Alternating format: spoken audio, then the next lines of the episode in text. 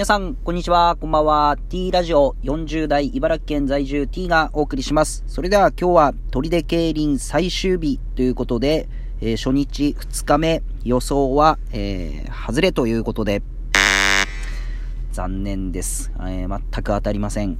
ただ、1位の選手はなんとなく読めてきておりますので、2着どう当てていくかっていうところですね。えー、今日はえー、決勝戦 S 級砦競輪は11レースですね、今日も。11レースになります。えー、まあ、逃げ、えー、は4番車が逃げて、えー、まくって1番車の長島選手。